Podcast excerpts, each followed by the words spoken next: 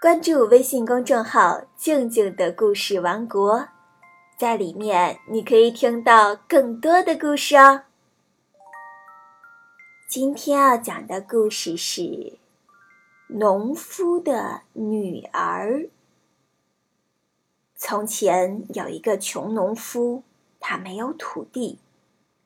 一天，他的女儿说：“我们应该请求国王陛下给我们一块荒地。”国王答应了他们的请求，送给他们一块土地，让他们耕种。他和父亲在翻地的时候，在土里意外的发现了一只纯金的鹫。国王陛下送给我们这块土地，所以我们必须把这只金鹫献给他。父亲对女儿说，而女儿却不同意，说：“舅和楚是一对儿，而我们没有楚。”国王向我们要楚，该怎么办呢？农夫没有听女儿的劝告，执意把舅敬献给国王。可是国王果然对农夫说：“你应该把楚也弄来。”农夫说：“他们并没有发现楚。”可国王根本不相信农夫的话，把他关进了监狱。直到把楚交上来为止。农夫不住的叫喊：“冤枉啊！要是我听了女儿的话就好了。”国王觉得奇怪，便问他：“你女儿说了什么？”她说：“我不应该把鹫送来，除非我把楚也弄到手。”嗯。没想到你有一个这么聪明的女儿，让她来见我吧。国王的女儿奉命来见国王。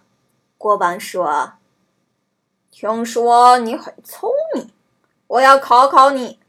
如果你能答对，我就封你做王后。”姑娘同意试试看。国王说：“我要你这样到王宫里来。”既不穿衣服，又不光身子，既不骑马，也不坐车，既不走在路上，又不走到路外。可是这并没有难倒聪明的姑娘，她把自己脱得一丝不挂，这样她就没穿衣服。然后他拿了一张大渔网，用渔网把自己全身裹起来。这样他就没有赤身裸体。接着，他又把渔网绑到了驴尾巴上，他坐在网里，让驴子拖他。这样，他没有骑马，也没有乘车。驴子在车轨上拖他，使他只用大脚趾着地。这样，他既不在路上，也不在路外。当他这样前来见国王的时候，国王只得承认，他解开了这个谜，而且符合所有的要求。